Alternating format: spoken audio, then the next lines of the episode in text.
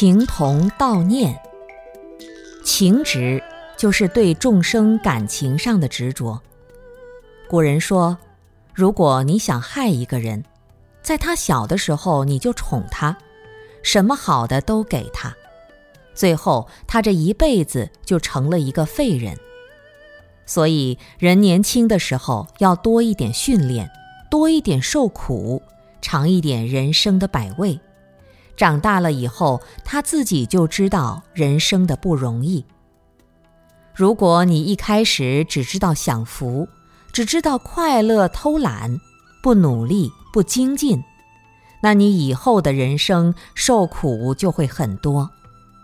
情念若同道念，就是修行时仍有情执和贪念，对感情、财物这些世间法上的各种执着和贪着很重。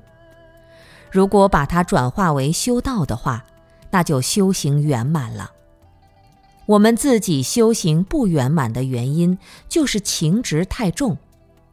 如果能把情执转化为修行，那我们内心的这种吉祥的因，自然就具足了。